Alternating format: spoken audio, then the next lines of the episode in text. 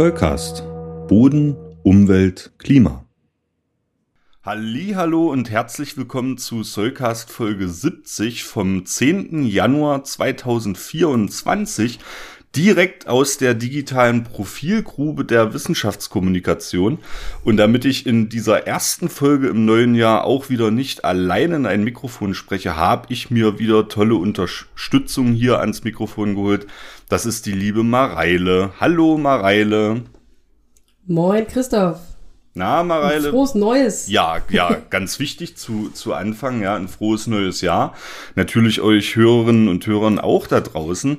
Ähm, Mareile, wie ist so der Jahresumschwung für dich äh, verlaufen? Hast du schöne Feiertage ver verlebt? Ähm, bist du ein bisschen runtergekommen so vom Arbeitsstress? Wie ist es bei dir gegangen?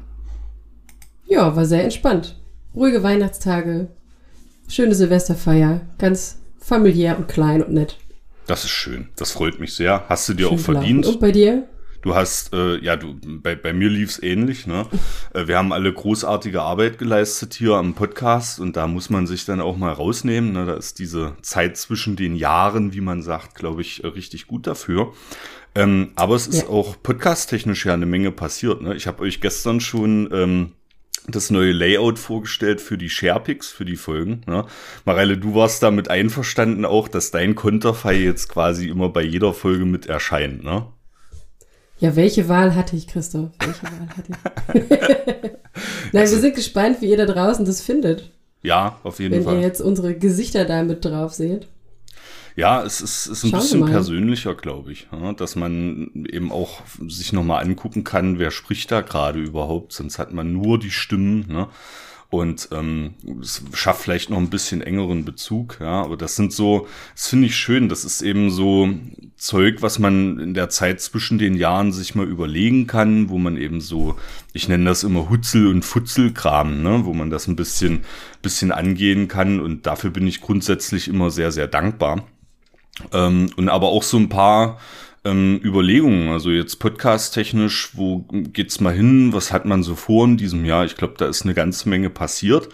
Das will ich jetzt aber an der Stelle auch noch nicht droppen. Das wird auch äh, sicherlich eine große Überraschung. Aber für euch da draußen, euch sei jetzt mal gesagt, wir haben eine ganze Menge vor. Uns gehen noch lange nicht die Themen aus. Ähm, ganz im Gegenteil. Ich glaube, wir haben zu viele Themen und oft das Gefühl, dass wir gar nicht alles schaffen und ähm, wollen noch mehr besprechen, auch innerhalb einer Folge, ja. Ähm, aber auch so Stichwort äh, neue Formate, eben mal was Neues ausprobieren. Und ähm, was ich mir auf jeden Fall auf die Fahne geschrieben habe, ist, dass eben die Interaktion mit euch Hörerinnen und Hörern da draußen ein bisschen intensiver wird. Ähm, das würde ich mir auf jeden Fall auch wünschen und da auch nochmal eingangs jetzt der Appell an euch. Also scheut euch nicht, ähm, uns eine Nachricht zu schreiben ähm, wird immer weitergeleitet und das Team nimmt das auch immer dankbar zur Kenntnis. Ne? Ähm, ja, macht das einfach, das ihr nervt uns auf gar keinen Fall. Ja. Ähm, apropos, ne, äh, einer, der sich das auch gedacht hat, jetzt in der äh, podcastfreien Zeit, ist unser Hörer Nikolas. Ähm, Nikolas hat uns eine E-Mail geschrieben und hat äh, Bezug genommen auf die Folge 14. Das ist schon ein bisschen länger her. Ähm, da ging es um PFAS damals, ne? Also per- und polyfluorierte Alkylsubstanzen. Äh, ist eine riesen Stoffgruppe und die habe ich damals aufgenommen, die Folge, und auch vorbereitet ähm, mit Maya noch, ähm, weil das Thema damals medial gerade aktuell war. Ähm, also PFAS waren in aller Munde, Ewigkeitschemikalien äh, nannte man sie, hört da gern noch mal rein. Und äh, Nikolas hat jetzt folgende Fragen an mich gerichtet in dem Fall. Könnte an PFAS, nee, könnte man PFAS nicht auch durch die Umkehrosmose aus dem Wasser filtern? Gleichzeitig fragt er sich, inwiefern eine Sanierung mit Hilfe von Adsorption funktioniert. Sind PFAS nicht sehr langlebig und reaktionsträge? Wie passt das dann dazu, dass sie sich an Oberflächen anlagern sollen? Er stellt sich PFAS so vor wie konservative Tracer, die überhaupt nicht reagieren. Ähm, also danke, äh, Nikolas, an der Stelle für deine Nachfrage. Das ist gut und wichtig. Und äh, ich habe jetzt noch nicht noch mal in Folge 14 reingehört. Kann sein, dass ich das nicht ausreichend betont habe. Deswegen hier noch mal auch für die anderen Hörerinnen und Hörer ähm, die Antwort. Also per- und polyfluorierte Alkylsubstanzen sind organische Moleküle und das kennt man, Mareile, glaube ich, noch so aus der Schulchemie, ne? Die organischen Moleküle, also die Kohlenstoffketten, ja. Und äh, man weiß ja auch, dass da normalerweise Wasserstoffatome dranhängen. Ne? Also das würde ich jetzt mal voraussetzen. Mhm. Ja. Ich höre andächtig zu hier ja. im Chemie. Ach ja, okay. Das ist, ähm, das wollte ich, wollte ich nur gegenchecken. Ne? Man muss immer aufpassen, dass man nicht so, so weit voranstürmt. Ne? Aber das ist, man kennt diese Kohlenstoffketten und da hängen halt Wasserstoffatome dran. Und ähm, bei per- und polyfluorierten Alkylsubstanzen ist es so, dass mindestens bei einem Kohlenstoffatom in dieser Kette diese Wasserstoffatome vollständig durch Fluoratome ersetzt sind. Ja. Und ähm, in der Regel sind das aber deutlich mehr, ne, aber das ist die Definition. Deswegen sind PFAS eben eine schwierige Stoffgruppe und deswegen, das hatte ich damals, glaube ich, auch gesagt, ähm, ist es medial eben schwierig, dass PFAS so als Ewigkeitschemikalie äh, bezeichnet wird, weil es ist eben nicht ein einzelner Stoff, sondern es ist eine sehr heterogene Stoffgruppe. Man kann sich da vorstellen, es gibt verschiedene Kettenlängen äh, an Kohlenstoffketten eben, die sind verzweigt und da hängen auch unterschiedlich viele Fluoratome dran. Also da ist ein ganzer Wust an ähm, organischen Molekülen.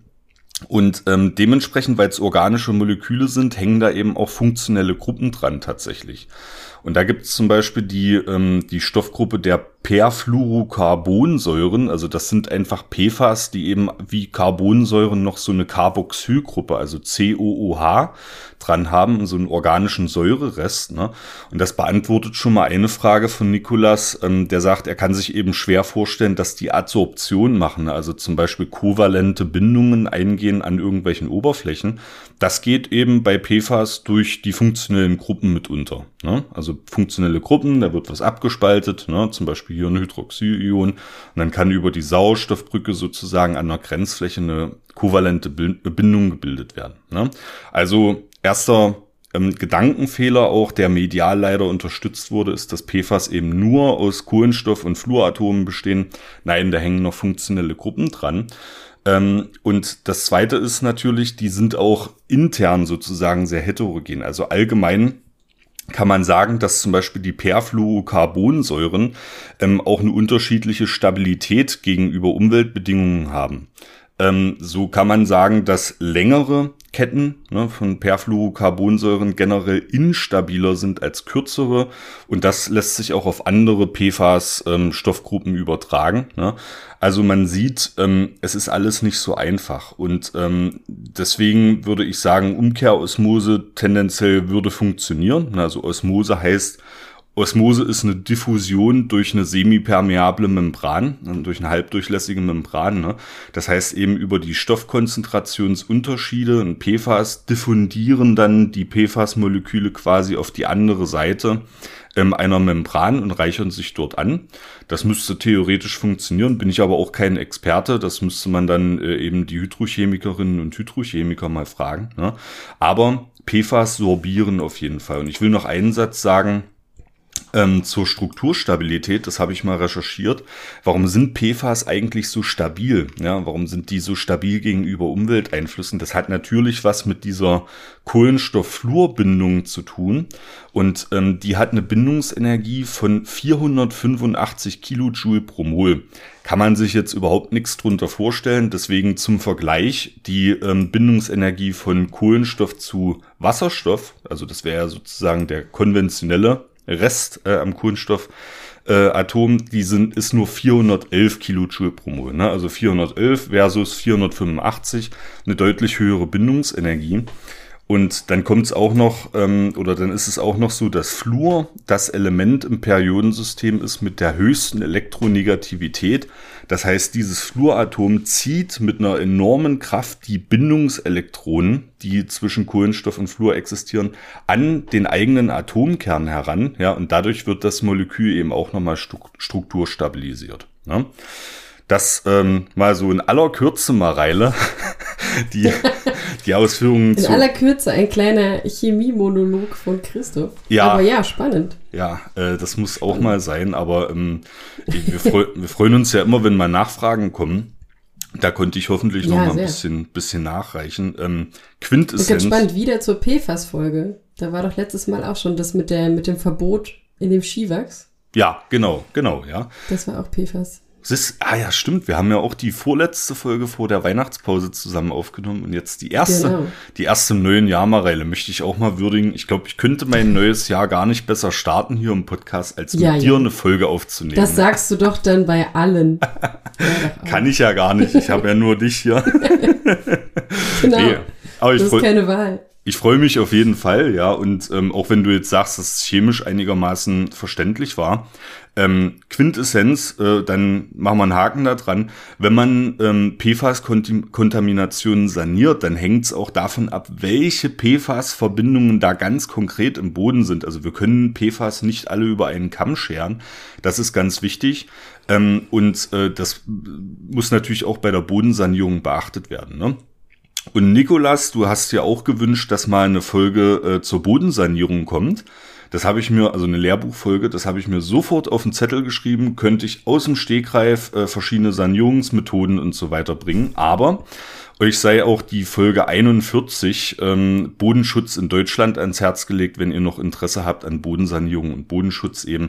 Da habe ich mal ganz kurz skizziert, wie Bodenschutz in Deutschland eigentlich funktioniert. Ach, ja, toller Einstieg. Schön. Ah, schön. Aber ähm, ich, ich verspreche mal, Reile, gleich hast du es geschafft, dann höre ich auf zu monologisieren und dann höre ich dir ganz gespannt zu bei deinem Thema, auf das ich mich sehr freue. Wir machen noch einen letzten Punkt ähm, zum Vorgespräch jetzt, dann äh, sind wir damit auch durch. Es geht ja gerade auch durch die Medien ähm, das geflügelte Wort der Bauernproteste, ne? Manchmal auch Bauerndemos oder Bauernaufstände. Jedenfalls die Bauern, ob das nun begründet ist oder nicht, ähm, haben gerade eine Protestwelle losgetreten. Wir nehmen jetzt am Montag, den 8. Januar auf. Ich hoffe, ähm, dass auf diesen Demonstrationen nichts Schlimmes passiert. Das hoffe ich wirklich, ähm, weil das können wir jetzt noch nicht wissen. Das ist jetzt früh am Morgen, am 8. Januar. Ähm, hoffen, dass alles ruhig bleibt. Ähm, ich möchte das auch nicht bewerten an der Stelle. Also die Beweggründe Einzelner möchte ich nicht bewerten und ich will hier auch nicht bewerten, von welchen Leuten diese Proteste vereinnahmt werden und so. Ähm, aber als Wissenschaftskommunikator ist mir eben in der medialen Berichterstattung aufgefallen, dass wir leider ähm, manchmal davon wegkommen, uns darüber zu unterhalten, was ist denn eigentlich der Anlass, ne? oder was sind die, was sind die faktischen Hintergründe, sondern es werden dann Leute ins Bild geholt, ähm, es wird halt ganz viel über Personen gesprochen, aber wenig, das ist mein persönliches Empfinden, das ist jetzt, wird jetzt mit einer persönlichen Meinung auch unterlegt, ne? meiner Meinung nach wird eben wenig über die konkreten Hintergründe ähm, gesprochen. Ne? Und das wäre meines Erachtens nach auch wichtig für ähm, ja, die Bürgerinnen und Bürger ähm, zu verstehen. Also warum demonstrieren die um, und um wie viel Geld geht's da eigentlich für einen einzelnen Betrieb beispielsweise? Agrardiesel-Subventionen werden gestrichen. Wie, wie, was bedeutet denn das für einen Agrarbetrieb? Also sind das 100 Euro, die da wegfallen oder sind das 1000 oder 10.000 im Jahr? Man weiß es nicht. Und deswegen möchte ich hier nur mal einen Übersichtsartikel vom Norddeutschen Rundfunk droppen. Ähm, ich hätte auch sicherlich einige andere wählen können, aber der äh, erschien mir sehr schön übersichtlich, auch mit Rechenbeispielen, äh, wo mal dargelegt wird, was äh, bedeutet eigentlich diese Agrardiesel-Subvention für einen landwirtschaftlichen Betrieb hier in Mecklenburg-Vorpommern, aber das sind ganz normale Betriebsgrößen, die sich auf die ganze Bundesrepublik anwenden lassen. Ähm, und da kann man sich eben mal über diese Subventionen informieren. Und ähm, die Links dazu habe ich in die Shownotes gepackt. Mareile, hast, fühlst du dich da gut informiert oder wirst du dir diesen Artikel auch nochmal angucken? Ich habe mir den schon angeschaut. Ich habe mal in deine Aufzeichnungen reingespickt, noch gestern Abend. Oh, frech. äh, und finde es sehr, sehr gut. Also es ist schön aufbereitet und schön durchklickbar, worum es eigentlich geht und sehr sachlich mal dargestellt. Vieles war mir jetzt auch so in dem Detail nicht bewusst. Von daher, ja, schaut gerne mal rein. Und wie Christoph sagte, ich kann das jetzt auch nicht bewerten. Ich komme nicht von einem landwirtschaftlichen Betrieb. Ich stecke da nicht so drin. Demonstrationen ist ein, ist ein wichtiges Gut. Und wo das hinführt, sehen wir dann, solange das alles friedlich bleibt. Richtig. Solange ja. keine, keine Minister bedroht werden, das geht überhaupt nicht. Ähm, genau. von irgendwelchen Fähren und so. Ne? Also ich glaube, da, da, sind wir, da sind wir uns einig. Aber ich möchte auch dafür werben in der, in der Diskussion sozusagen, egal ob das zu Hause ist, äh, am Weihnachtsbaum äh, oder ob das in der Kneipe ist oder so, ähm, kommt mal wieder auf, auf, auf das Faktische zurück. Also fangt mal an, wirklich über Zahlen, Daten, Fakten zu reden und dann kann das jeder und jede für sich individuell bewerten, ob das jetzt gerechtfertigt ist. Ne? Aber immer diese Personaldebatten, das geht mir ein bisschen offen Keks. So, ähm, das äh, dazu. Und jetzt haben wir ein, ein, ein tolles Thema, Mareile, äh, das du heute vorbereitet hast. Ich freue mich wirklich sehr drauf. Genau, wir kommen ähm, zurück zu Zahlen, Daten, Fakten. Sofern ja. wir sie schon haben. Das sehen ja. wir dann später. Ja, äh, du hast mir jetzt gesagt, ähm, diese, dieser Titel, ne, der Wurm, das Mikroplastik Hurz, äh, Das müsste man vielleicht mal erklären für die, die das nicht kennen. Ähm, für die sehr jungen ZuhörerInnen. Ja, es kann Oder? durchaus sein. Ja, ich glaube, viele Studierende. Ich finde es ja auch noch sehr jung. Aber ja. der, der Sketch. Bitte, wie jung sind jetzt Studierende? Naja. Ja. Naja, so, 20? ich weiß nicht. Die so im dritten Semester jetzt in die Bodenkunde reingehen, die kennen diesen Sketch vielleicht nicht mehr. Ähm, nee. Das war Habe Kerkeling, ne, der sich quasi als Tenor verkleidet hatte und ähm, vor so eine, ähm, ja, wie soll ich sagen, vor so eine Gesellschaft getreten ist von Leuten, die sehr musikbegeistert waren, klassische Musik. Ne, und er hatte auch einen Pianisten dabei.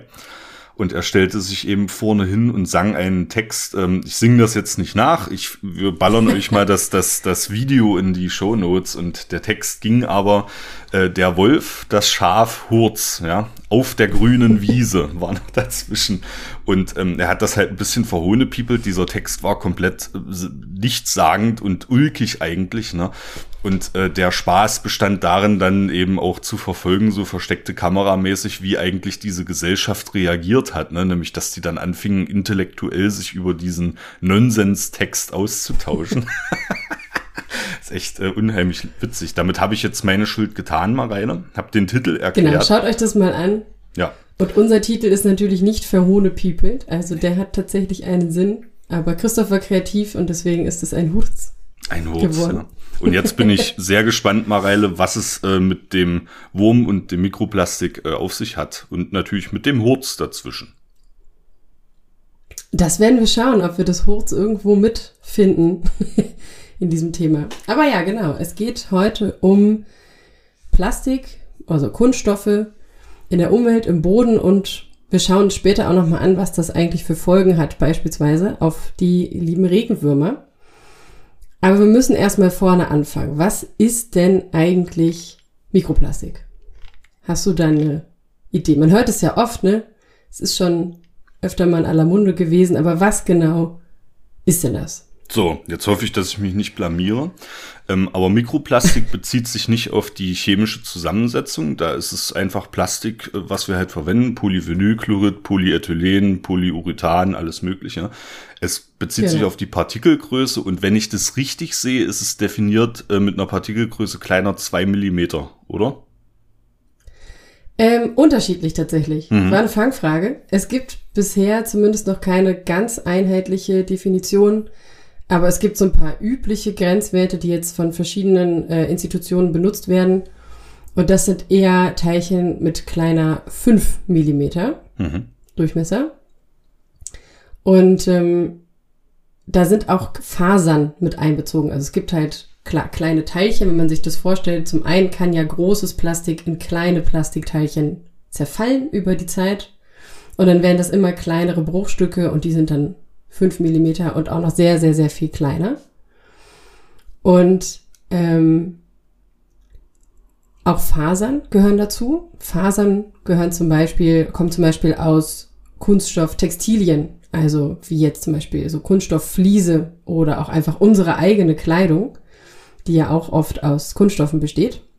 Das heißt auch Fasern von 15 äh, Millimetern bis zu drei Nanometern Größe werden da zum Teil mit reingezogen. Also sehr, ja, wie Christoph sagt, es ist eine größenabhängige Geschichte und nicht chemisch, aber auch hier können wir schon sagen, dass chemisch eine sehr, sehr große Bandbreite an Kunststoffen natürlich, ja, vorhanden ist. Und streng genommen werden, werden Elastomere, also Gummis, eigentlich nicht dazu gezählt, aber in vielen Berichten, die ich jetzt so gesehen habe, werden sie doch mit berücksichtigt. Die sind eigentlich definitorisch kein Plastik, Kunststoff, aber kommen beispielsweise so aus Reifenabrieb, der auch einen großen Einfluss hat und deswegen wird er oft ja mit betrachtet. Und jetzt haben wir schon darüber gesprochen, was das ist. Definitorisch schwierig, genau, aber auf jeden Fall extrem kleine Teilchen und wo kommen die denn grundsätzlich her? Wo finden wir überall Mikroplastik vielleicht schon primär? Ich habe ja gerade schon gesagt, sekundär entsteht es beim Zerfall von großen Teilen. Das kann physikalisch sein, das kann aber auch chemisch sein, zum Beispiel durch, durch Sonnenlicht, durch Sonneneinstrahlung, dass das kaputt geht. Aber wo finden wir denn primär vielleicht auch schon Mikroplastik? Christoph hat ein Denkergesicht. Hm. Hm. Ja, gut, gut, gute, Frage. Was, was heißt primär jetzt in, in diesem, in diesem also Kontext? Also wo wird ganz bewusst schon Mikroplastik hergestellt, um es dann ah, einzusetzen? Ja, also ich weiß. Weil es eine bestimmte Funktion hat. ja, Beispiel. also ich weiß, dass es mal war, zumindest äh, in so Peelings, in Duschgelen äh, etc. Genau. Ja, da war es mal drin, so, sozusagen um den Hautschuppenabrieb, aber ich glaube, das ist in der EU mittlerweile verboten. Ähm, diese, diese primäre Verwendung. Ja, ich, ich würde auch sagen. Also überall, genau, ist aber ein großer Punkt. Ja. Kosmetika tatsächlich. Ja. Ich, Weil jetzt, ich kenne die Eigenschaften nicht ganz genau, aber es sorgt schon dafür, dass sich das besser verteilt. Oder wie du sagst, hat einen Peeling-Effekt. Mhm. Auch schön Glitzer. Ja. Immer wieder schön. Für, für Schminke oder Fasching und so weiter gibt es ja. Glitzer. Genau. Und das, äh, da hast du recht, die EU hat da schon ein Verbot jetzt eingeleitet für, für primäres Mikroplastik. Genau, aber zum Beispiel auch in Beschichtungen, in Farben, also ganz unterschiedliche Verwendungszwecke, die man vielleicht im Alltag gar nicht so auf dem Schirm hat, aber die schon, ja, wo das diese Mikroteilchen auf jeden Fall ihre Funktion haben. Und wie bei den PFAS gilt auch hier, es gibt nicht das eine Mikroplastik. Es ist sehr unterschiedlich in Form, in Farbe, in Zusammensetzung. Deswegen erstmal Definition nur anhand der Größe. So, dann stellt sich ja jetzt die Frage, wir haben das wunderbar, aber wie kommt es denn in die Umwelt? Und da gibt's natürlich jetzt ganz, ganz viele Möglichkeiten. Da können wir jetzt ein bisschen brainstormen zusammen, wie jo. Kunststoff selbst, aber auch das Mikroplastik in die Umwelt kommt, Christoph. Ja, fangen, fangen wir mal an. Ich reibe meine Haut äh, mit diesem Peeling ab und spüle das dann ab. Also übers Abwasser natürlich, ist sicherlich ein ganz wichtiger genau. Pfad. Ähm, dann gehen wir mal nicht nur von primärem Mikroplastik aus, ne, sondern auch jetzt mal im landwirtschaftlichen Kontext beispielsweise, wenn so, ich habe neulich mal ein Bild gesehen, ich glaube, das ist in einer deiner Publikationen, die du verwendet hast, so Strohballen, die halt so mit Plastikschnüren quasi umwickelt werden, die, wo halt durch Witterungsbedingungen sich das Plastik zersetzt. Ne? Ähm, Textilien mhm. beispielsweise, ne? also ähm, synthetische Textilien, die eben auch, wenn wir uns im Freien aufhalten, Abrieb haben ne? oder gewaschen werden und das ist auch wieder das Abwasser. Das ist mal so, das würde mir jetzt aus dem Stegreif einfallen. Genau, das sind auch schon viele große Quellen. Reifenabrieb habe ich gerade schon gesagt, der wird mit betrachtet. Das ist dann natürlich in, in Straßennähe immer ein Problem. Aber ähm, was ich auch gelesen habe, zum Beispiel aus Reinigungsmitteln, also unsere Waschmittel selber haben zum Teil auch schon Mikroplastik enthalten. Auch aus Bauwerken. Das heißt, wenn wir jetzt Bauwerke beispielsweise ja mit, ähm, mit, mit Farben und, und äh, Stoffen behandeln, auch das reibt sich irgendwann ab oder wird abgewaschen und kommt so in die Umwelt. Ähm, Genau, und so haben wir quasi schon Plastikpartikel in verschiedenen Umweltkompartimenten. Also im Wasser würde ich sagen, ist es mit das bekannteste Problem. Also ich habe medial schon viel, viel, viel gehört von nicht nur Mikroplastik, sondern Kunststoff generell, auch Makroplastik heißt es dann im Meer und in Flüssen. Also dass es da natürlich extrem problematisch ist und vor allem mit den Abwässern und auch mit großen Flüssen quasi in das Meer kommt. Oder auch zum Beispiel aus der Fischerei äh, bleiben Geisternetze zum Beispiel zurück, die im Meer treiben oder vielleicht auch nach und nach zerfallen.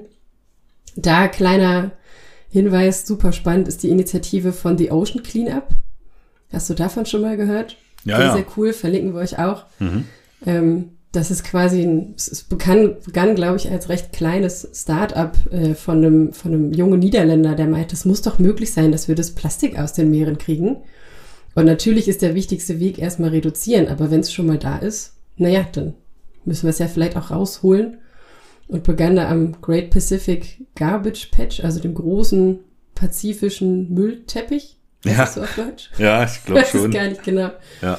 Äh, und hat quasi so, oder die sind in der Entwicklung von, äh, ich sag mal, Schiffen, Fahrzeugen, die diese Plastikteile an der Oberfläche vor allem zusammenrechen und dann ähm, ja so absaugen, mehr oder weniger quasi. Alles, was so oberflächlich noch zu finden ist. Und das ist super, weil sich das dann natürlich schon mal nicht mehr in Mikroplastik im Meer zersetzen kann. Also da Shoutout. Äh, das ist eine sehr coole Initiative. Und genau, natürlich passiert es aber auch, wie gesagt, in Flüssen selber, gerade in, in urbanen Gebieten, wenn man da nicht aufpasst, äh, was mit dem Müll passiert, den man selber ja herstellt und der nicht fachgerecht recycelt und entsorgt wird, dann landet der vielleicht auch mal in der Umwelt. Also da schon mal, Obacht, liebe Kinder, bitte keinen Müll in die Umwelt schmeißen. Der landet natürlich irgendwo und im Zweifel dann auch im, im Gewässer oder im Boden. Und was ich aber gelesen habe, ist, dass es im Trinkwasser wohl noch unproblematisch ist. Also das, was primär quasi als Trinkwasser gewonnen wird, da haben wir wohl momentan noch kein Problem. Das ist ja schon mal schön. Außer ihr habt eine kaputte Armatur oder einen schlechten Wasserhahn, dann muss man natürlich gucken, dass direkt am Waschbecken nichts passiert, aber Trinkwasser ist bisher noch ein sehr gutes, ähm, gut und ja, streng kontrolliert. Wo es auch vorkommt, ist tatsächlich in der Luft. Hm. Also wir haben auch mittlerweile schon Mikroplastikbestandteile von Feinstaub.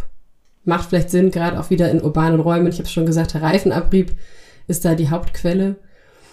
Aber auch äh, im Innenraum tatsächlich, wenn ich jetzt an meinem, oh gut, heute habe ich einen Wollpullover an, der hat keine Mikrofasern, aber wenn man sich jetzt ja hier umzieht und äh, innen in Innenräumen hat man eben Abrieb von Textilien. Das heißt, auch in unserer Raumluft kann es sein, dass da schon kleine Partikel und Fasern von Plastik mitschwingen. Und die werden natürlich dann durch den Wind weiter transportiert. Und äh, es gab auch durchaus schon erste Forschungsergebnisse, dass sich Plastik, Mikroplastikpartikel äh, in den Gletschern finden, in den alpinen Gletschern oder auch am Nordpol. Total krass, ja. Alter Vater. Christoph erstaunt. Ja, ja weil genau, also selbst eigentlich unberührte Natur ist schon belastet. Man, man ist, ist da auch immer wirklich erstaunt, erstaunt, was der Mensch eben so für einen Einfluss hat, auch in, in Gebiete hinein, die offiziell noch nicht besiedelt sind ne, oder noch nicht von Menschen ja. beeinflusst. Das ist Wahnsinn. Ja. Das stimmt, das ist ziemlich bedenklich, irgendwie schockierend. Auch da habe ich den Eindruck, es ist noch nicht so bekannt, also im Meer, ja, dass das mittlerweile an den Polkappen ankommt, finde ich schon gruselig irgendwo. Nein, es zeigt so unser Anthropozän. Wir leben in der Welt der Menschen und der, ja, Besiedlung. Es ist so, aber genau. Und man hat auch noch nicht ganz so viel Forschung. Das wird diese Folge auch ein bisschen begleiten, dieses Thema. Es ist, das Thema Plastik ist noch relativ, in Anführungsstrichen, neu. Deswegen gibt es noch nicht übermäßig viele Studien dazu. Wie kommen wir denn noch, genau, wir hatten noch Mikroplastik im Wasser, haben wir gehört, wir hatten Mikroplastik in der Luft und Mikroplastik im Boden haben wir auch schon ein bisschen angesprochen, da kommen wir gleich noch genauer zu. Du hast schon gesagt, es gibt Folien, äh, beispielsweise in der Landwirtschaft, es gibt, ähm, genau, einfach Müll in der Landschaft, habe ich auch schon gesagt, da ist der Fachbegriff Littering, also vom englischen Wort Litter für Müll, Abfall, dass halt eben Müll nicht korrekt entsorgt wird oder zum Teil ja auch sogar bewusst mal in der Landschaft ähm, entsorgt wird oder ja wegweht. Also sowas passiert auch. Aber da gibt es noch ein paar andere Dinge, da schauen wir gleich nochmal rein. Warum ist es denn generell problematisch? Also wo, wir könnten ja auch sagen, gut, dann haben wir jetzt halt Plastik in der Landschaft. Das ist jetzt halt so. Ja, also was, was wissen wir denn momentan schon, warum das vielleicht nicht so toll ist. so ein generelles Bedenken. Ne? Also es gehört nicht ins Ökosystem, mhm.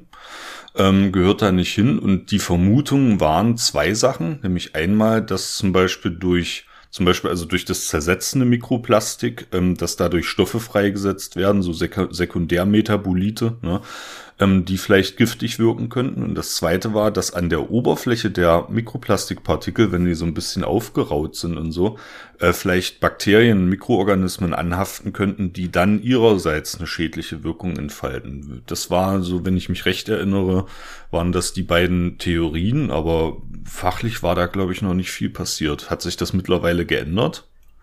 Dieses Problem mit den, mit den angerauten Oberflächen habe ich auch gelesen. Also, dass es da durchaus Hinweise gibt, dass sich an diesen Kleinstpartikeln beispielsweise auch Schadstoffe und Schwermetalle anhaften, die dann auch mit ins Meer und äh, in den Boden kommen. Generell habe ich gesehen, es gibt durchaus mehr Forschung, was so den aquatischen Bereich be äh, betrifft. Also mehr Forschung mittlerweile eher im, im Wasser als im Boden. Aber manchmal kann man da wohl zum Teil schon mal Parallelen ziehen, auch wenn die Organismen sich natürlich anders verhalten. Genau, also grundsätzlich im Mikroplastik weiß man noch weniger als im Makroplastik. Da ist die Forschung immer noch sehr, ja, am Anfang oder sage mal, vielleicht dabei, rauszufinden, was passiert. Eben unter anderem, weil es nicht das eine Mikroplastik gibt und weil es auch schwierig ist, das so im Boden direkt zu untersuchen. Aber genau, es kann schon sein, dass diese Kleinstpartikel oder auch die größeren Plastikpartikel gefressen werden von Organismen. Da hatte ich schon oft so das Bild von Seevögeln, denen ja dann im Magen ganz viele Plastikteile halt zu sehen waren. Mhm. Ich weiß nicht, ob du das auch schon mal gesehen hast. Also ja. gerade im Bereich Küste habe ich das schon oft gesehen, dass man da halt irgendwie schon sehr dramatische Bilder sieht, dass die Tierwelt da eben nicht unterscheiden kann, was das jetzt für ein Stück ist und dann sterben die leider echt grauenhaft, weil ja der Magen voll ist, aber ja, Verstopft, sie eigentlich ja nichts sozusagen. Verdaubares gefressen haben. Ja. Genau, also es ist schon ziemlich fürchterlich. Jetzt diese großen Teile für größere Tiere, auch dieses, gerade im Wasser, ne, die Fische und alle, alle Säuger, auch die können sich ja verfangen in den Netzen, je nachdem wie groß die sind bei dem Nanoplastik, also Nanoplastik ist quasi nochmal eine Unterteilung von dem Mikroplastik, was dann wirklich noch extrem klein ist. Da hatte ich äh, gefunden, dass das Nanoplastik, ja, ist halt im, bis zu 1000, ähm, bis zu 1000 Nanometern. Und das kann sogar schon von Pflanzen aufgenommen werden. Also weil das schon so klein ist, wie, wie andere Stoffe auch im Boden, dass das sogar schon sein kann, dass das von Pflanzen und Pilzen, ja, durch die Zellwände kommt, durch die Hyphen kommt und dass die das mit in sich einbauen. Also eine ganz andere Art von Anreicherung in der Nahrungskette nochmal. Auch das kannte ich jetzt eher aus dem Meer, ne? Also kleine Tiere fressen vielleicht Plastikteilchen, die werden von größeren gefressen und so weiter. Und dann landet es doch auch in dem Fisch, den wir essen, weil der was gegessen hat, was Plastik gegessen hat.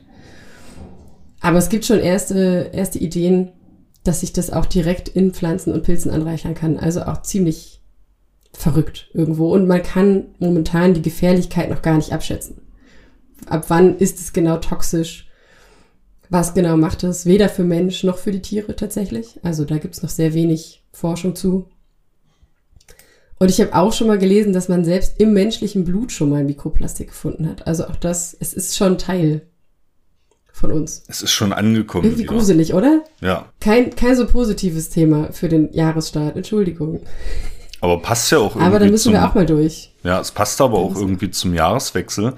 Ähm, weil wir wissen ja alle, was jetzt äh, nach Corona auch wieder in den Städten passiert ist. Also ich habe es hier in Leipzig vor der Tür gesehen und habe am nächsten Tag, am 1. Januar vor allem, ja. auch wieder gesehen, was da eben an Müll zurückbleibt. Und äh, sorry, aber ja diese ganzen Raketen und Böller, die sind eben auch in Plasteverpackungen, ne? Und das ist, deswegen finde ja. ich das cool, dass du das Thema ausgesucht hast. Das stimmt. Weil das passt eben auch immer dazu und auch nochmal ein Appell, ey Leute, lasst das doch einfach sein. Feuerwerk gerne professionell, ne? Wenn das Leute, aber muss das denn sein? Na gut, aber da kommen wir jetzt vom Hundertsten ins ja. Tausendste. Ja, ach, das triggert mich auch immer. Da bin ich auch sehr bei dir. Ja. Macht das doch einmal groß und dann ist gut. Zündet eure Wunderkerze an und nehmt sie danach wieder mit Aber tatsächlich ist mir dieses Thema auch so in der Recherche nicht so untergekommen. Natürlich ist es auch eher ein kleiner Bereich. Ne? Es ist einmal im Jahr Halligalli. Das ist natürlich nicht die große Menge dann aufs Jahr gerechnet, gerade verglichen mit anderen Plastik-Einträgen, ähm, die wir so haben in die Umwelt. Ja. Interessant fand ich zum Beispiel auch tatsächlich Granulat von Sportanlagen, also so Kunstrasen, hm. Fußballplätze zum Beispiel. Auch die sind nicht zu unterschätzen und auch die gehören zu diesen EU-Maßnahmen, dass das ersetzt werden soll in den nächsten Jahren. Und wir schauen jetzt nochmal genau oder genauer rein, wie das Mikroplastik in den Boden jetzt genau kommt. Da haben wir ja schon viel jetzt an Eintragsquellen uns rausgesucht, ne?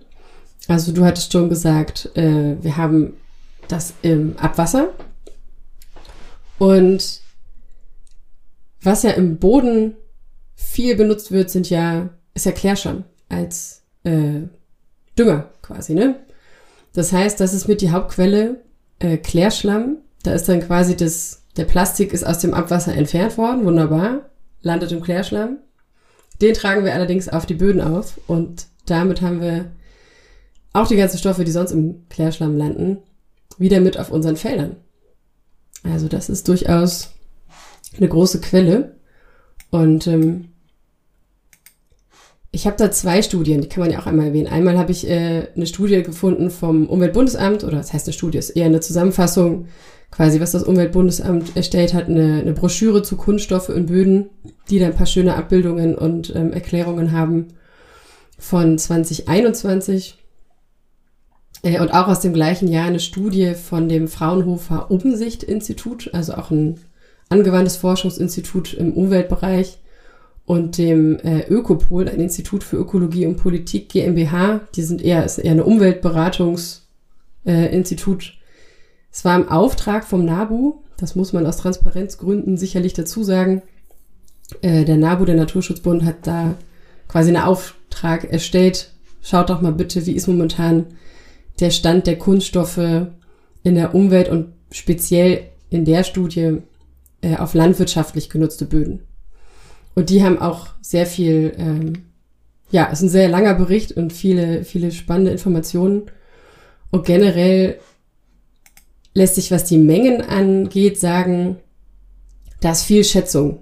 Und auch was so die, die Einträge angeht. Also sie können schon sagen, ähm, was alles so in den Boden eingetragen wird. Die Mengen sind zum Teil unklar, weil die Statistiken nicht unbedingt vorhanden sind. Aber wir können ja mal schauen. Hast du dir, nee, vielleicht erst mal allgemein die, die Quellen in den Boden selber, nochmal unabhängig von landwirtschaftlichen Flächen, hatten wir im Grunde schon ganz gut äh, abgedeckt. Ne? Wir haben das Littering, also der Müll, der kommt, und wir hatten auch schon äh, erwähnt, dass es ja Folien zum Beispiel gibt in der Landwirtschaft. Mhm. Den Klärschlamm erwähnt und natürlich dann auch Kompost.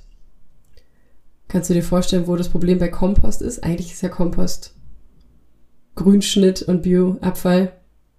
Mm, Was macht Plastik da drin? Na, vielleicht die Aufbewahrung oder wenn du da mit irgendwelchen Plastegerätschaften reingehst, oder? Das, wie, wie kommt der, wie kommt das Plaste da rein? Genau, wie kommt Plastik in den Kompost? Ja. Indem wir doch wieder falsch Müll trennen. Ja. Leider. ah.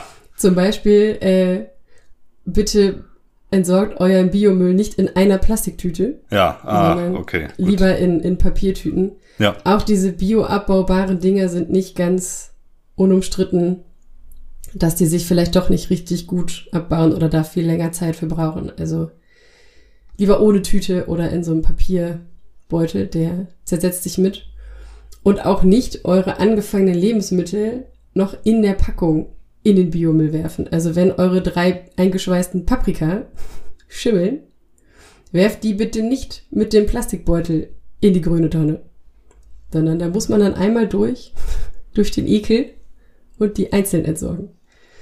Sonst haben wir da leider auch, es sind eher Fehlwürfe, was da, äh, ja, was dafür sorgt, dass wir Kunststoffe im Kompost tatsächlich auch haben.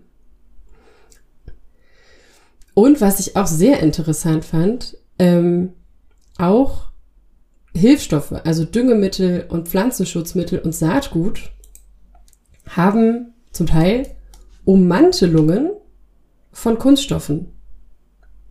Das wusste ich überhaupt nicht. Das ist mir auch neu, tatsächlich. Also meinst du die, ja, das, das, das, das, Einzelkorn vom, vom Saatgut ja. oder wie? Aha. Wahnsinn. Ja, genau. Offenbar hat es ja gute Eigenschaften für bessere Dosierung. Vielleicht pappt es dann auch nicht so aneinander, ne? Ja. Und ähm, auch eine, eine Haltbarkeit, mhm. die da noch äh, gewährleistet wird. Das heißt, es ist schon auch für andere Prozesse wiederum sehr gut. Also wenn ich dadurch meine Dünger besser dosieren kann, brauche ich ja auch nicht so häufig zu düngen zum Beispiel. Also ja. es hat schon seinen Zweck. Wusste ich aber auch tatsächlich nicht so. Ist ganz interessant. Und ähm, wir können noch mal ein paar andere Pfade durchgehen. Oder fällt dir noch was ein?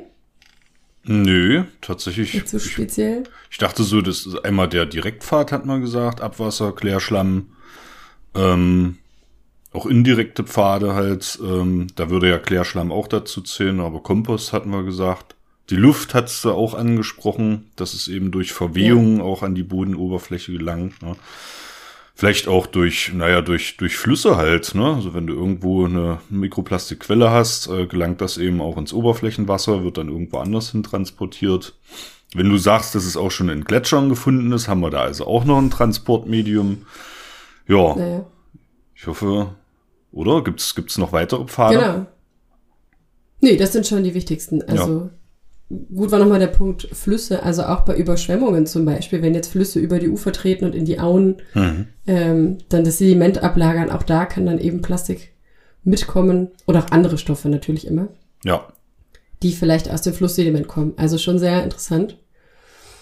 Und genau, ich hätte gesagt, vor allem eine Studie fokussierte sich da auf die landwirtschaftlichen Flächen und die Schätzungen von, von den Mengen sind, wie gesagt, sehr, sehr grob. Also die AutorInnen haben mir geschrieben, dass sie viel an, ähm, an Schätzungen halt nur gefunden haben, weil es eben keine, keine klaren Statistiken gibt. Dann haben sie ein bisschen was hin und her gerechnet von ähm, Abfallmengen zum Beispiel, von Verbrauchsdaten also es ist sehr grob geschätzt, es soll auch mit Vorsicht zu genießen sein, steht auch drin, man muss da ein bisschen aufpassen. Aber sie haben schon grob gesagt, und der Nabu hat das auch ganz schön nochmal aufgearbeitet in der schönen Grafik, äh, dass man so mit ungefähr 13.000 Tonnen Kunststoff Kunststoffeinträgen in die Landwirtschaft und den Gartenbau rechnen kann.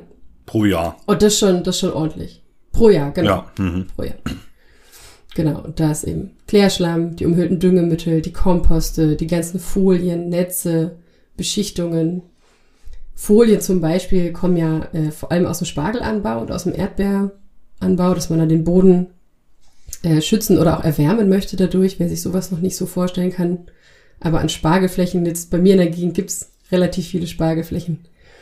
Äh, da sieht man das schon mal, dass da so richtig ummantelte Bodenkompartimente quasi stehen.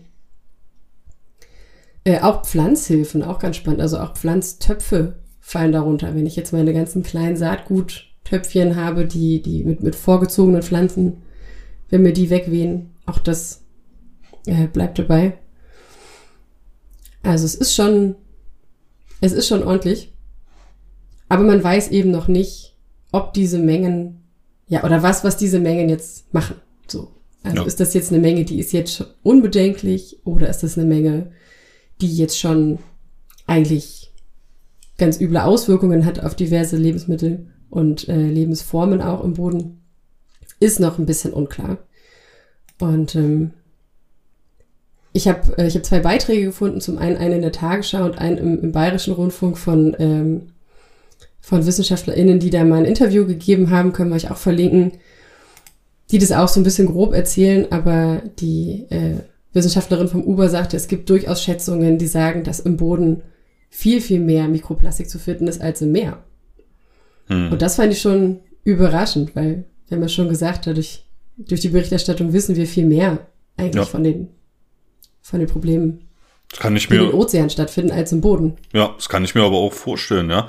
Also gerade 13.500 Tonnen, ähm, wenn man sich das jetzt auf die Landesfläche von Deutschland mal überlegt, ne, dann klingt, dann kann man sich denken, okay, ist vielleicht gar nicht so viel, ne? Dann, dann ja. reduziert sich das zu homöopathischen Dosen. Aber gerade wenn das im landwirtschaftlichen Kontext in den Boden eingearbeitet wird, dann ist es ja auch mehr oder weniger geschützt vor Umwelteinflüssen. Plastik ist ohnehin schon sehr persistent, ne? Deswegen ist es ja mhm. von der Menschheit sozusagen, gab es übrigens auch Nobelpreise dafür, ne? Für äh, für, für die, naja, für die Plastikchemie, ne, für die Kunststoffchemie, äh, als das anfing. Und ähm, da kann ich mir schon vorstellen, das akkumuliert dann halt. Ne? Das ist Jahr für Jahr 13.500 genau. Tonnen. Das zersetzt sich aber über, keine Ahnung, einen Zeitraum von Dekaden halt, ne? vielleicht sogar manchmal Jahrhunderten, je nachdem, wie groß die Partikel sind. Ne? Also da wird das dann schon irgendwann zur Last. Genau. Genau. Und das, genau, das muss man auch sagen, man weiß momentan einfach noch nicht so richtig, wie die Folgen sind, aber ein paar, paar Studien gab es schon, vor allem eher Modellstudien unter sehr kontrollierten Laborbedingungen. Also, dass man sich wirklich ganz spezielle Teilchen rausgesucht hat und ganz spezielle Böden und so, aber man sieht zum einen schon, dass je kleiner die Partikel sind, desto mehr haben die auch eine chemische und toxische Wirkung. Also wenn das so in den Nanobereich geht, klar kann man sich vielleicht vorstellen, wenn die dann auch wirklich eingebaut und, und verzehrt werden von kleineren Organismen, dann wird das schon problematisch, hängt aber auch wieder von der Kunststoffart ab. Physikalisch können wir Einflüsse haben auf die Porenverteilung und auf die Aggregatbildung.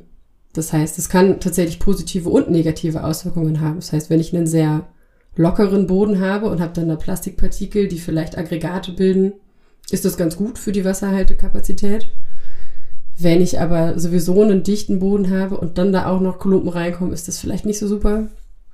Also es ist sehr bodenabhängig wieder und sehr strukturabhängig. Es gab einen Hinweis darauf, dass Fasern die Dichte verringern. Also wenn ich so, wenn ich so kleine Faserfragmente habe, dass die dann auch eher ja, lockernd wirken. Andererseits können andere Fragmente auch Kanäle bilden und dann läuft mir das Wasser wieder weg und es kommt zur Austrocknung. Also es ist sehr variabel, was da passieren kann. Und wenn wir in den, in den biologischen oder den biochemischen Bereich reingucken, haben wir schon gesagt, an den, an den Oberflächen können Schadstoffe hängen bleiben und dann quasi durch den Boden transportiert werden. Die Partikel können aufgenommen werden von Pflanzen und Pilzen und auch, was auch schon gesehen wurde, dass einzelne Stoffe Einflüsse haben auf Mikroorganismen selber und die Enzymaktivität. Da sei nochmal die Folge von äh, letztem Jahr erwähnt. Ja. Über Enzyme im Boden. Das heißt, auch da kann es sein, dass da vielleicht einzelne Stoffe, zum Beispiel die Enzyme hemmen. Und bei den größeren Organismen, zum Beispiel Regenwürmern und Springschwänze, gibt es mittlerweile auch ein paar Studien. Ähm, und diese, diese Tierchen sind natürlich etwas größer und die tragen auch dazu bei, dass das Mikroplastik durch den Boden transportiert wird. Dadurch, dass die ja auch im Boden sehr mobil sind. Es gibt ja Effekte auf Wachstum und Essverhalten und deswegen schauen wir jetzt endlich, wir müssen uns ein bisschen ranhalten, wa? Äh, nochmal auf die Regenwürmer, Christoph. Auf die, auf die Effekte von Mikroplastik auf Regenwürmern. Aber erstmal müssen wir klären, Christoph, warum sind Regenwürmer eigentlich cool? Regen, oh, da weiß ich gar nicht, wo ich anfangen soll. Regenwürmer. Regenwürmer werden auch als ähm, Ökosystemingenieure äh, bezeichnet. Und das ist ein, es scheint erstmal witzig, äh, sowas wie Termiten sind das auch, aber die kommen in unseren Breiten hier nicht vor. Aber für die gemäßigten Breiten sind es auf jeden Fall Regenwürmer, ähm, weil die eben an der primären Zersetzung organischer Substanz enormst beteiligt sind. Ne? So, ein, so ein Regenwurm, deswegen gibt's ja auch die Wurmkisten, der knuspert und knäuspert dir eben alles, was da so an organischen, ich nenne es mal Abfallstoffen, ne? äh, an Streustoffen und so weiter reinkommt, erstmal ab. Ne? Das passiert den Darm des Regenwurms, wird also vorverdaut und ähm, gleichzeitig äh, reichert sich das Darmmikrobiom des Regenwurmes an dieser zersetzten organischen Substanz an und damit ist sozusagen der Weg frei ähm, zur ja, weiteren Humifizierung der Stoffe. Ne, also letztlich sind Regenwürmer und die tun das in, in enormer Menge. Ähm, Regenwürmer sind sozusagen der Schlüssel dazu im Boden aus, aus Grobstoffen sozusagen diese feingliedrige organische Substanz zu machen, die für den Boden so wichtig ist. Sehr schön. Genau.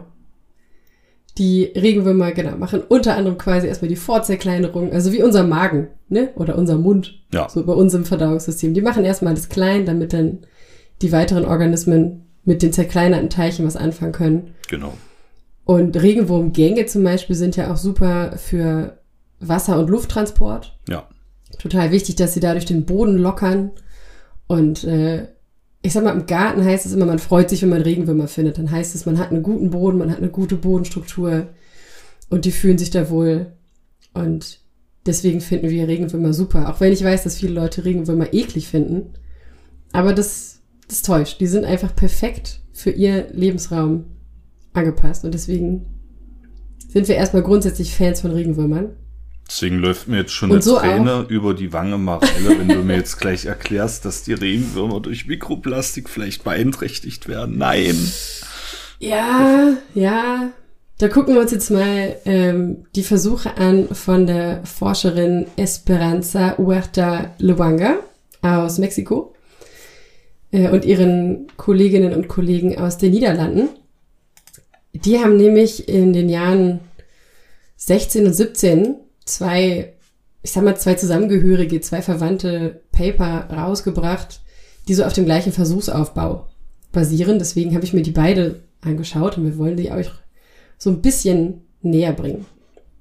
Die haben sich gedacht, okay, es gibt noch keine Studien, zu dem Zeitpunkt gab es äh, wirklich noch überhaupt gar keine Studien dazu, was jetzt eigentlich Mikroplastik mit Regenwürmern macht. Zum einen tatsächlich auf die ähm, auf deren Leben an sich, ja, also Sterblichkeit, Wachstumsrate, Produktion, aber auch auf die Gänge. Also wie, wie sehen dann die Grabgänge aus, ähm, wenn sie Mikroplastik mit in ihrem Futter haben. Und das ist tatsächlich ganz spannend. Die haben im Versuchsdesign quasi Mesokosmen genommen. Kennst du Mesokosmen, Christoph? Nee. Das sind so. im Grunde, also in dem Fall sind es eher, ach, ich kann dir das nochmal zeigen, oder? Das sind jetzt die Hörerinnen und Hörer nicht, aber wir verlinken euch das, ja? Ja, sie, die Hörerinnen und Hörer sehen oder hören aber meine Reaktion darauf. Das ist immer, ist immer ist sehr zu empfehlen. Nee, das hier. Das erlauben wir jetzt. So. Ach, jetzt siehst du dich selber auch. oh, äh, wie lustig, so. ja. Gucke mal. Ja, ich Wir machen das einmal so. Du siehst hier ein Bild. Ja. Von, also du siehst quasi eine Glasscheibe, wenn man so will, und mhm. du siehst schon ein paar Grabgänge. Ja. Vielleicht.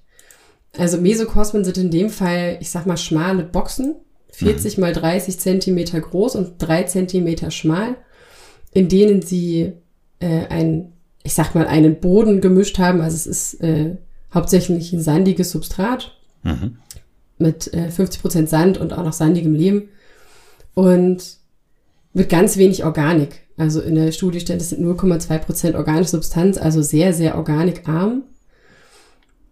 Was aber auch den Hintergrund hatte, dass sie natürlich wollten, dass die Regenwürmer dann die Streu essen, die sie ihnen geben und nicht das verarbeiten, was schon im Boden ist. Ja. Und ich glaube, man sieht es in diesem Paper auch nochmal ganz gut.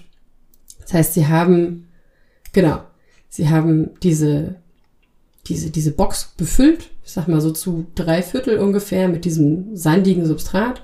Und obendrauf haben sie äh, einen, eine Streu ausgebracht. Und zwar aus Schwarzpappelblättern, offenbar eine übliche Streu im Wald, haben so Pappelblätter gesammelt, die zerkleinert. Und unter diese Pappelblätter haben sie dann auch noch Mikroplastik gemischt, also oh. ein Polyethylen. Mhm ja? Das ist, ist das das Weiße, ja. was man, was man da sieht? Weil dann, das, das wäre nicht wenig. Äh, nee, in dem ich glaube, das täuscht nur ein okay, bisschen. Ja, okay. Das ist vielleicht vom, vom Wasser, vielleicht eher was, was Beschlagenes. Ja. Den sieht man nicht so, diesen Mikroplastik. Ja. In der Streu direkt. Ja, man sieht hier nochmal schön diese Gänge. Ja. Äh, sie haben quasi Mikroplastik, also sie haben Plastik bekommen von einer Firma und haben das zerkleinert auf eine ganz spezielle Größenverteilung. Sie wollten nämlich diese 50 Mikrometer mal angucken, 50 bis 150 Mikrometern und haben das mit in diese Streu reingegeben und dann geschaut, was passiert mit diesen Blättern inklusive dem Mikroplastik über die Zeit, wenn die Regenwürmer nur das zu fressen bekommen. Ja. So. So die Idee. Und es gab dann zwei oder ich sag mal drei Teilstudien. Bei der einen ging es äh, wirklich darum, zu gucken, was macht es mit den Regenwürmern selbst. Also Effekte auf Sterblichkeit nach 14 Tagen und nach 60 Tagen. Wie ist das Gewicht und äh, wie ist die Reproduktionsrate? Da haben sie dann die Regenwürmer quasi reingegeben, äh, immer vier pro Box. Und haben die Regenwürmer auch vorher gewaschen und getrocknet und gewogen. Stelle ich mir irgendwie nett vor, wenn du ja, so ja. kleine Würmchen hast und hast diese. Steht auch, sie haben die abgetrocknet mit einem Papiertuch. So ja, schön. ne? ja, aber sie haben sie auch, auch ein bisschen gemein, ausgehungert, weil die sollten hungrig in diese Box kommen. Das heißt, sie haben die zwei Tage liegen lassen und denen nichts zu essen gegeben, äh, damit sie dann natürlich loslegen und das, äh, die Streu dort von den Pappeln sich schnappen und da in dieser kleinen Box loslegen und äh, ihre Gänge bauen. Und in einem anderen Versuch haben sie tatsächlich nur Petrischalen gehabt. Also haben äh, Regenwürmer mit dieser Streu auf der Petrischale liegen gehabt und haben dann da geschaut, wie die Mortalität ist. Also sterben die tatsächlich von dem direkten Verzehr und was macht es mit der, mit der Wachstumsrate? Und dann gab es noch den anderen Teil, was dann die zweite Studie geworden ist, was genau passiert mit den Gängen eigentlich und wie ist die Auskleidung der Gänge? Weil du hattest es ja gerade schon erwähnt, die Regenwürmer äh, bauen ja dieses Substrat um, was sie bekommen, diese Organik, und das wird dann kleiner und sie scheiden das dann aus mit so, so ein bisschen Schleim. Man dachte aus Regenwurm-Mukus, also Regenwurmschleim. Mit dem sind die Gänge ausgekleidet. Das heißt, man sieht es auch immer ganz schön in einem Bodenprofil, dass dann in diesem Gang vielleicht so ein eher brauner, humusreicher äh, Layer, so eine humusreiche Schicht zu finden ist. Und da haben sie tatsächlich sich dann die Gänge angeguckt. Also haben dann nach äh, einiger Zeit diese, diese, diese Mesokosmen, diese Boxen schockgefroren. Auch wieder ein bisschen gemein. Das haben die Regenwürmer da nicht gut überstanden. Oh. Nachvollziehbarerweise. Ähm, aber sie wollten gerne diese Struktur erhalten.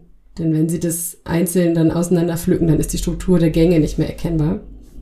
Das heißt, da haben sie dann auch wohl recht innovativ angefangen mit diesem Schockfrosten.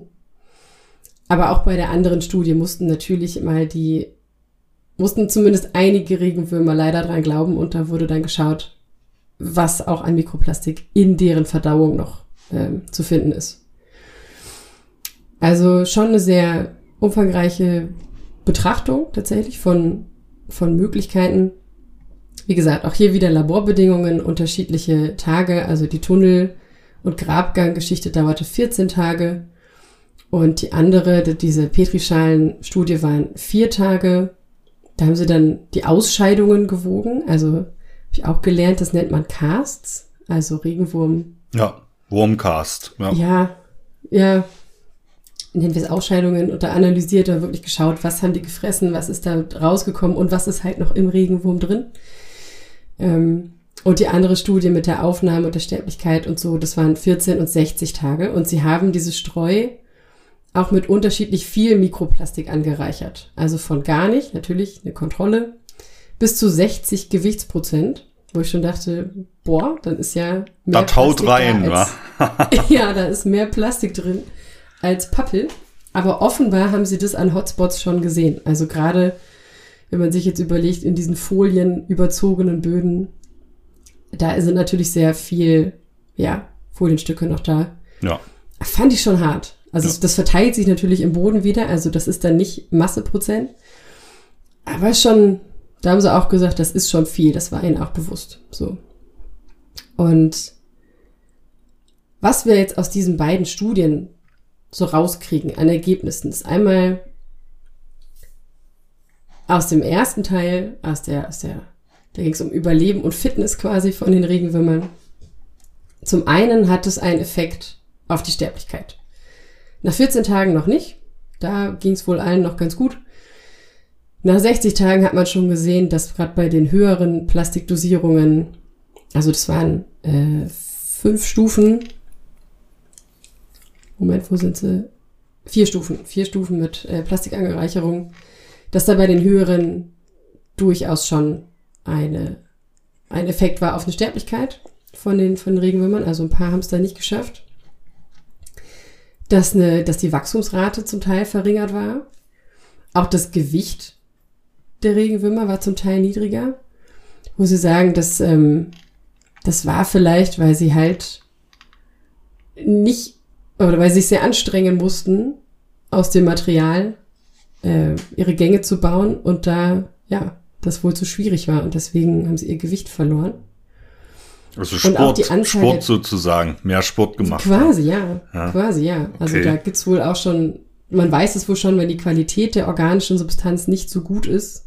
Das kann ja auch so passieren. Also wenn ich jetzt nur von Tannennadeln leben muss, ist das vielleicht was anderes, als wenn ich einen tollen, tolle Mischwaldstreu habe für ja. den Regenwurm. Dann müssen die sich mehr anstrengen. Und dann ähm, ist es vielleicht, also es ist eine Theorie. Ja. Es äh, ist eine Theorie von, den, ja. von, den, von der Forschergruppe. Ähm, auf die Reproduktionsrate hatte es wohl keinen Einfluss. Also das ist ja schon mal nett. Aber sie wissen schon auch, dass, ähm,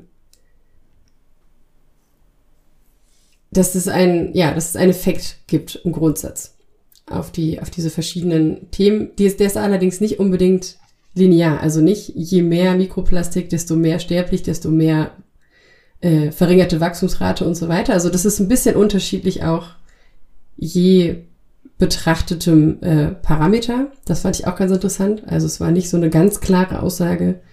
Bei 60 Prozent geht alles den Bach runter. Und bei, bei 7 Prozent Plastik ist noch alles tutti, sondern es ist sehr, sehr variabel, wo sie auch sagen, das hat ja, unterschiedliche Möglichkeiten, woran das liegt, aber es ist nicht ganz gleich. Aber sie konnten zumindest sagen, dass je geringer die Konzentration ist von der Mikroplastik in dieser Streu, desto länger dauert es, die Würmer zu töten.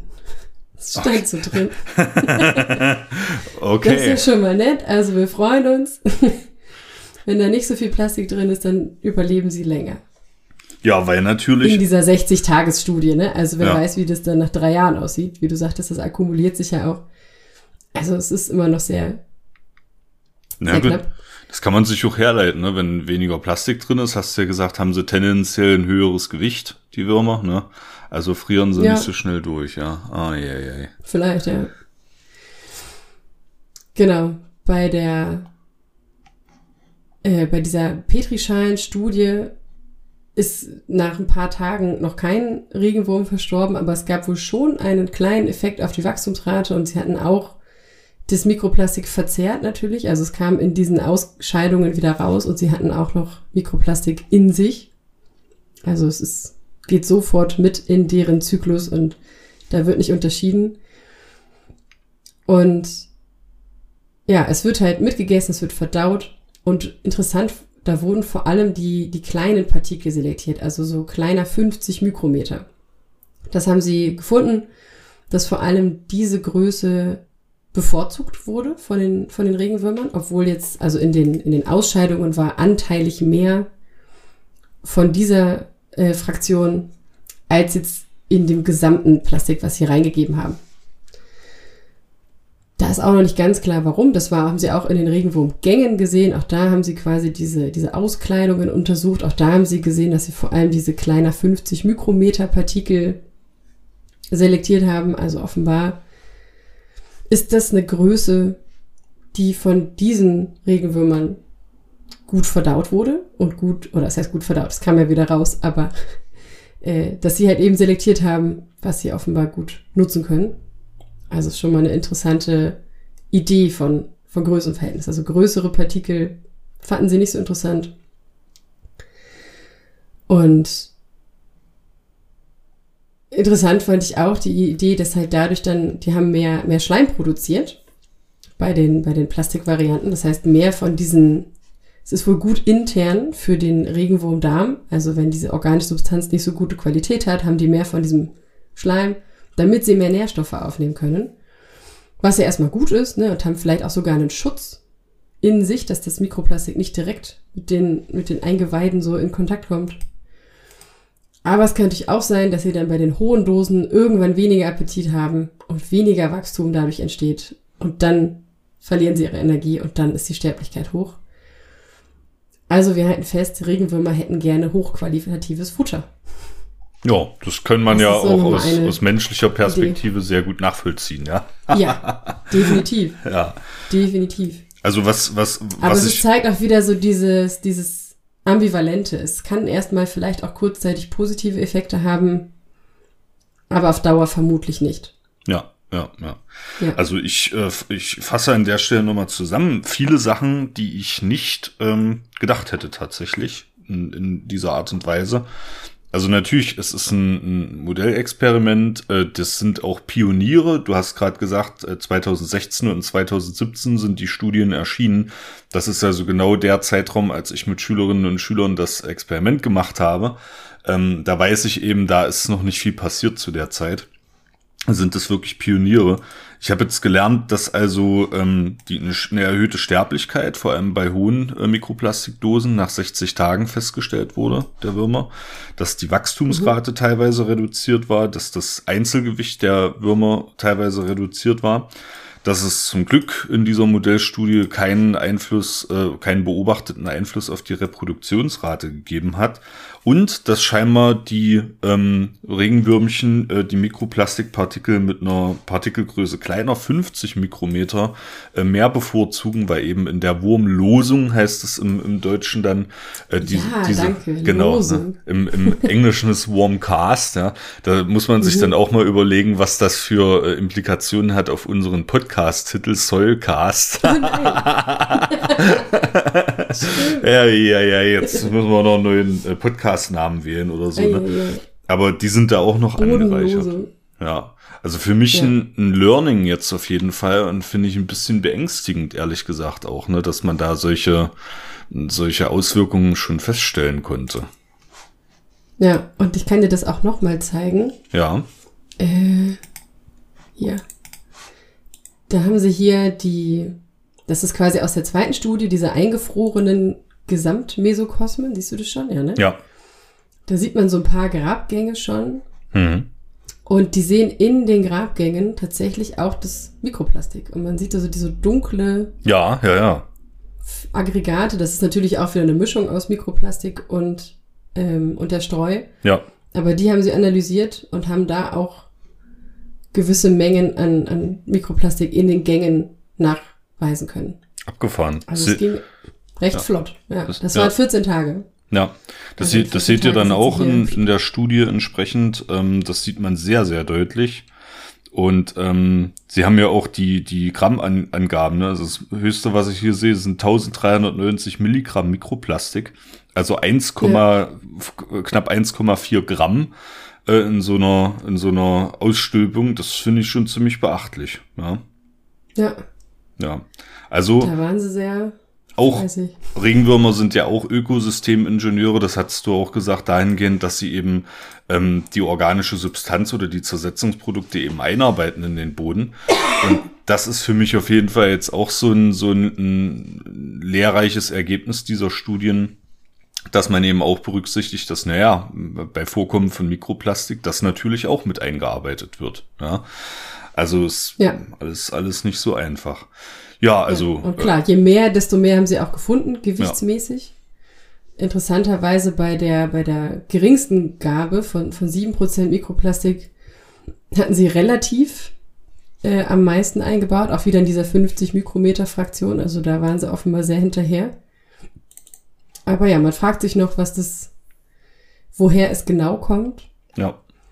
Und Interessant waren dann so mögliche Implikationen. Also es kann, was, was die AutorInnen da gesagt haben, zum einen kann es das Risiko für Auswaschung erhöhen, des Plastiks auch. Also wenn ich jetzt diese Plastikteilchen in den Regenwurmgängen habe, die ja präferentielle Fließwege sind für Wasser, dann kann es natürlich sein, dass die schön mit ausgewaschen werden durch den Wasserfluss und dann kommt unser Plastik auch ins Grundwasser. Ja. Und damit auch wiederum, was an diesen Plastikstoffen dranhängt. Also vielleicht auch wieder die Schadstoffe. Und da müssen wir uns vielleicht doch über unser Grundwasser Gedanken machen. Das kann natürlich Jahrzehnte, Jahrhunderte, Jahrtausende dauern, aber im Grunde ist es ein möglicher Weg. Und auch da, ja, es sind noch so Möglichkeiten, gerade weil es so die ersten waren mit solchen Studien. Ich fand es schon, ja, durchaus interessant. Also die Regenwürmer machen sehr schnell was mit diesen Mikroplastikpartikeln. Und die Auswirkungen, es gibt zumindest Effekte. Und sie sagen aber auch selber, man muss dann noch sehr viel mehr reinschauen, sehr viel mehr Versuche machen, ähnlicher Art. Sie haben es auch zum Teil versucht zu vergleichen mit Studien von Würmern im aquatischen Bereich, was nur bedingt funktioniert. Also die Forschung ist da doch noch eher am Anfang, so wie ich es verstanden habe und auch wie ich jetzt so die, die beiden Übersichtsartikel gelesen habe. Natürlich gibt es ein paar mehr Bereiche jetzt, die sich dann auch mit anderen äh, Organismen noch befassen. Aber man weiß nicht. Es gibt so eine Idee eines eher negativen Bildes tatsächlich. Und ja, das vielleicht so als Überblick, als sehr groben Überblick über diese Studien. Schaut da gerne noch mal rein. Die haben auch ein paar schöne Fotos äh, mit, in den, mit in den Studien drin von den Gängen und von den Würmern in der Petrischale und so. Ja, sehr, sehr, sehr spannend. Ja. ja. Was haben wir jetzt für, für Ausblicke, Mareile? Was sollte denn ähm, jetzt noch ähm, passieren dahingehend? Also ich finde, wir haben ja schon zusammengefasst ja, jetzt die, die Studienergebnisse. Das finde ich erschreckend teilweise, sich das vor Augen zu führen. Ne? Aber was nun? Was machen wir jetzt? Tja, Gute Frage. Also natürlich zum einen mehr forschen, ja. immer gut. Man braucht definitiv mehr Studien für das Verständnis und auch noch für Vergleichbarkeit. Äh, Gerade auch was so, was so Messmethoden angeht zum Beispiel. Also offenbar gibt es noch keine einheitlichen Messmethoden für Mikroplastikgehalte und Verteilung äh, im Boden. Deswegen ist es da schwierig, zum Teil einfach Studien zu vergleichen, weil es ja, weil es andere Herangehensweisen gibt. Da soll noch was passieren. Und ich sag mal, natürlich ist äh, wie beim Meer auch so, ne? Was jetzt erstmal da ist, ist da. Es ist wahnsinnig schwierig, Partikel rauszufiltern, je kleiner sie sind. Also selbst schon aus dem Wasser, was man vielleicht filtern und wieder zurückbringen kann. Im Boden kann ich mir das nicht vorstellen. Man müsste ja einen ganzen Boden filtern und wieder zurückkippen. Also das wird so nicht machbar sein. Von daher, ja, natürlich Einträge von Kunststoff reduzieren. Ja. Und auch da gibt es schon, schon Möglichkeiten. Wir sprachen schon darüber, die EU hat schon Maßnahmen erlassen gegen Mikroplastik in, in manchen Bereichen. Äh, auch die Abbaubarkeit von noch notwendigen Kunststoffen ist, ist in der Forschung, also von bioabbaubaren Kunststoffummantelungen zum Beispiel, von, von diesen Düngemitteln zum Beispiel, sind, ist in der Forschung man sollte ja den Einsatz reduzieren, womöglich, äh, und Alternativen finden. Zum Beispiel gibt's da, gab es da einen Vorschlag in der, in der Studie von Frauen von Ökopol, dass man da schaut, dass man vielleicht dünne Folien ersetzen kann durch organische Auflagen. Aber man muss natürlich immer auch andere Trade-offs mit berücksichtigen. Also gerade in der Landwirtschaft kommen ja diese, diese Einsatzgebiete nicht umsonst so. Die haben ja auch viel Vorteile. Von daher muss man da schon gucken, wenn ich jetzt, hatten wir vorhin auch schon, wenn ich jetzt die Düngemittel gar nicht mehr ummantel, aber dafür brauche ich dann viel mehr davon, haben wir das Problem woanders am Ende. Also es ist wohl wirklich schwierig. Aber ich denke auch, was auch in der, in der Studie auch gesagt wird, ist tatsächlich bisschen mehr Bildung und Information auch und Sensibilität dafür schaffen. Dass man natürlich als Normalbürger seinen Müll nicht wegwirft, glaubt man ja eigentlich ist klar, aber man muss es wahrscheinlich auch noch mal öfter sagen. Und auch mehr Bewusstsein einfach bei allen AnwenderInnen zu schaffen, sowohl bei den, bei den landwirtschaftlichen Betrieben als auch vielleicht bei den Abfallentsorgern und bei den, bei den Klärwerken, dass da vielleicht auch mehr passiert, was so das Rausfiltern angeht. Ja, das ist ein, ein guter Stichpunkt. Da tragen wir ja hoffentlich auch dazu bei, dass jetzt äh, das Thema Mikroplastik bei den Hörerinnen und Hörern ähm, da ein bisschen, naja, so ein Aha-Effekt hat, mehr oder weniger. Äh, ja, vielen Dank, Mareile, dass du dieses sehr, sehr spannende Thema und wichtige Thema auch vorbereitet hast und ähm, dass du auch diese, diese Brücke gebaut hast tatsächlich zum Regenwurm hin, ja, der ja auch unser Maskottchen ist, der im Logo des Zollcasts äh, auf jeden Fall vorkommt. Ne? Den habe ich extra drauf achten lassen, ja, dass das, dass das so ist. Ähm, das ist so Weil sie ziemlich cool sind. Ja, das ist ähm, ähm, eine ganz, ganz wichtige Sache. Ähm, also für mich auf jeden Fall ein Aha-Effekt. Ich habe eine ganze Menge gelernt. Und äh, ich will das nur unterstreichen. Es ist wichtig, dass man sich mit, auch mit den Produkten auseinandersetzt, die man konsumiert. Ne? Auch sch schön, dass die EU das mittlerweile reguliert hat. Aber ich glaube, jetzt sind wir alle ein bisschen schlauer und wissen, wo uns Mikroplastik im Alltag begegnet und ähm, vielleicht auch nochmal so, ein, so eine Anregung eben umzudenken und vielleicht mal lieber, geht doch mal auf den, auf den Markt, ja. Also hier in Leipzig gibt's genug Marktstände, ja, kauft doch mal euer Obst und euer Gemüse eben konventionell und packt das vielleicht in Plastetüten, äh, in, in, in in Papiertüten ein, ja. Nicht in Plastiktüten, nicht eingeschweißt und so. In den guten Jutebeutel. Ja, genau, ne? Oder einen guten Jutebeutel, da habt ihr auf jeden Fall auch noch was davon. Also das äh, sehr, sehr äh, lehrreich. Baumwollklamotten und ja. mehr äh, Natur, weiß ich nicht, feste Seifenstücke oder irgendwie so Kleinkram, ne? Ja. Kleinvieh macht schauen, auch Mist. Wo man selber vielleicht ein bisschen was reduzieren kann. So ist es. Ne? Also das, das ist, glaube ich, ein gutes Schlu Schlusswort. Damit machen wir jetzt einen Deckel drauf auf diese äh, schöne Folge, der Wurm das Mikroplastik Hurz. Ihr wisst jetzt auch, ähm, was es damit auf sich hat. Woher ähm, es kommt. Wenn ihr jetzt vielleicht vom Fach seid und sagt, ah, Moment mal, ich arbeite jetzt schon 20 Jahre im Mikroplastik-Business und ich hätte da noch ein paar Ergänzungen zu machen, ähm, info.zollcast.de ist die E-Mail-Adresse eurer Wahl. Ja, am besten gleich im, in, ins Adressbuch eintragen. Ja, jetzt holt mal euer kleines Adressbuch aus, raus, info.zollcast.de. Ganz, ganz wichtig. Äh, der Nikolas hat das auch gemacht. Ähm, darüber hinaus äh, sind wir auf verschiedenen sozialen Medien vertreten, vornehmst äh, auf Instagram, Facebook, aber auch auf Blue Sky.